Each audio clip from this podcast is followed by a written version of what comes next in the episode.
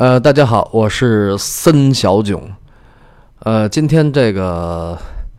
大师故事会第一集推出呢，因为咱们讲这个梵高嘛，啊，涉及到一些术语啊，比如说这个印象派，梵高呢是后印象派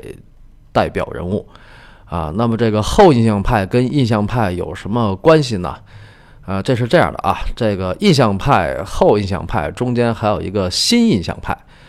啊，这是怎么回事呢？这是在这个十九世纪的后半期产生的重要的美术流派，因为在这个之前呀，从这个五百年前啊，从这个意大利文艺复兴开始，一直到这个照相机出现以前，这个画家们还是玩命的在研究这个造型素描，也就是画的像的那个东西啊，啊，主要是这个形体结构、比例啊这些，反正就看像照片一样吧。然后呢，呃，所以那个时候大批的画家啊，这印象派以前的画家，大批的他都是这个，呃，依靠这个教会啊什么生存的啊。我们要去那个欧洲，哎，不用去欧洲也行啊，我们就看这个，呃，西方的这个古典油画，大量的其实都是这个圣经题材啊。有基督教题材啊，然后也有这个这个希腊神话、罗马神话，反正这就主要这三个东西。呃，那么这个到十九世纪这个呃照相机出现以后啊，这个绘画的职能就转变了。为什么呢？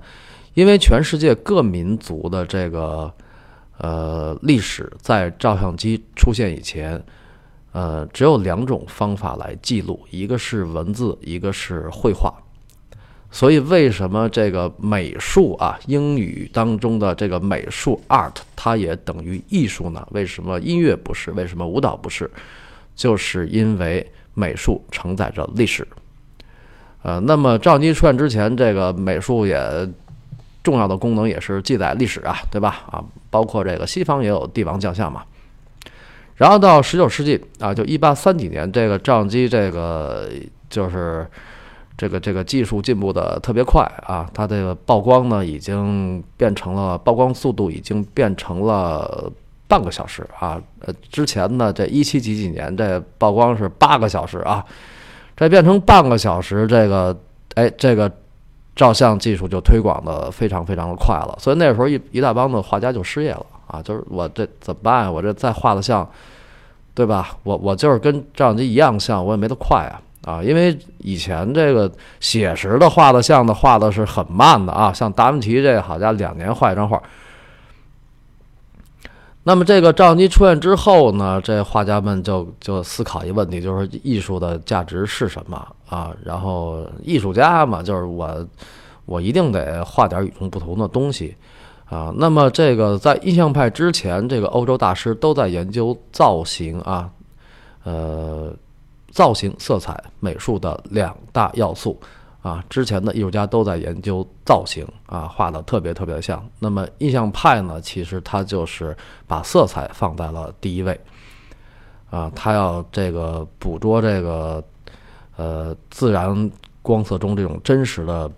变化啊，所以，所以我们如果看这个印象派的作品，你就不能离近看啊，近看这乱七八糟一堆笔触啊，远看这阳光灿烂，色彩斑斓。呃，印象派最开始的，他这也是这一帮，他不是主流啊，啊，这他不是学院派的啊，他们这个也特别穷，啊，他为什么画风景呢？他没钱请模特啊，对吧？也没有钱建立自己的画室，而且那个时候这个，呃，欧洲的艺术市场它是很早就发展起来了啊，从五百年前这个意大利文艺复兴的时候就发展起来了。就是你这个画的不错了，然后呢，经过这个行会啊，就是这个这个法国的这个美术家协会、艺术家的美术家协会，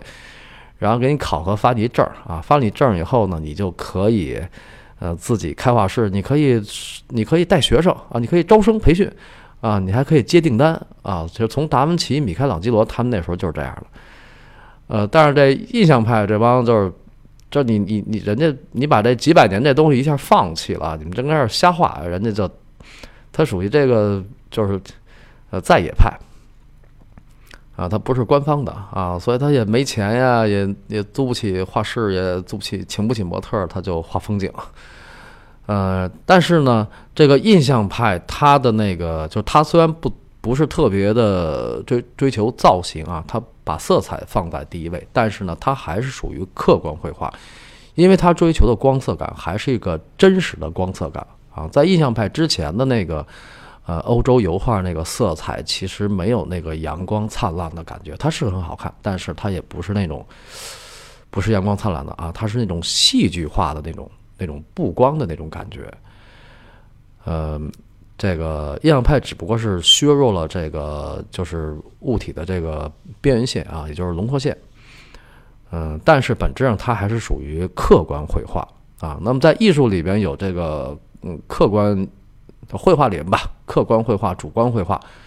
你要后印象派就是主观绘画啊，你要梵高那向日葵，你就不能从像不像的角度去看。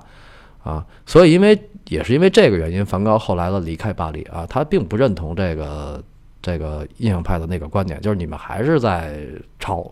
啊，你们只不过就是就不是相机拍出来那种，但是你们还是在抄啊啊，其实也不是在抄，这就是艺术见解不一样啊，因为这个美术在西方其实最开始是科学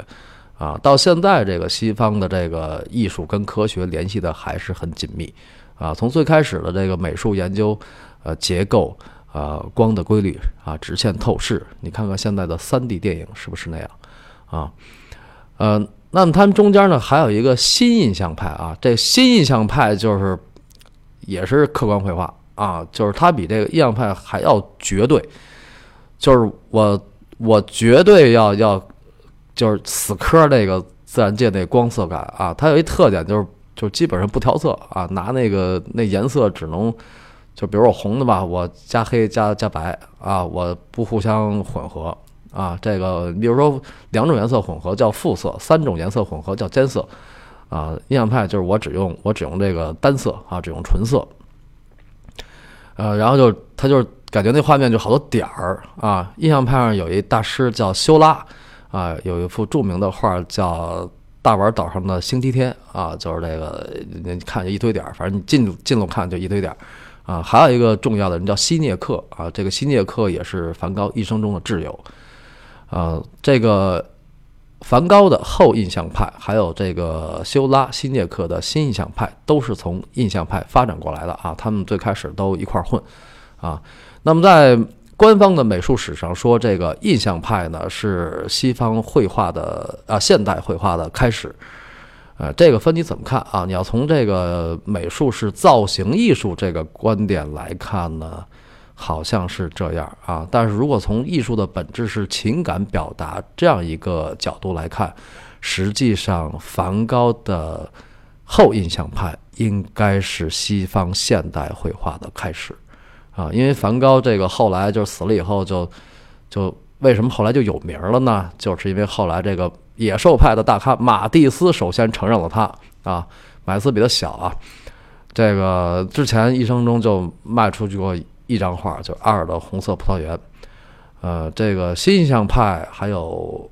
印象派、新印象派、后印象派，呃，这个在西方的发展。美术发展史上都是非常非常重要的，就是他们的风格一看你就分出来了啊，就像就像我们听音乐一样啊。其实这个古典的绘画跟音乐呢，听起来都差不多。你要不是说学专业的啊，比如你听这音乐，你要不是说这个专业学院毕业的，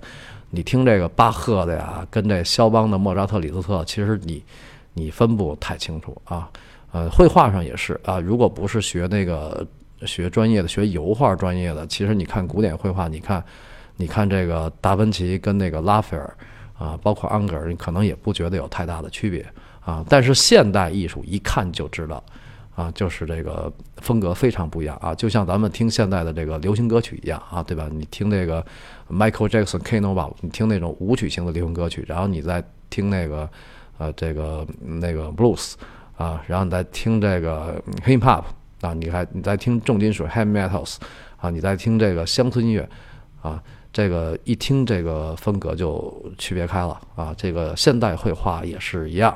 啊，这是这个大概这个印象派、后印象派、新印象派的区别。啊，印象派这个名儿怎么来的呢？就是他们第一次办画展啊，莫奈他们第一次办画展，然后受到这个呃主流媒体的抨击，说你们这什么呀？你们这你们这就是凭印象画出来的。那意思是说，你就不是画的是写生啊，对吧？你绘画、素描、造型功力，你得画写生啊。得了这个印象派这词儿，后来他们就用着了啊。艺术家嘛，当然他们也年轻嘛，这个呃三十左右，不到三十或者 血气方刚的啊，就是叛逆前面点挺好。啊，这个关于这个呃梵高这个后印象派讲完，梵高还要讲，然后以后也要讲印象派，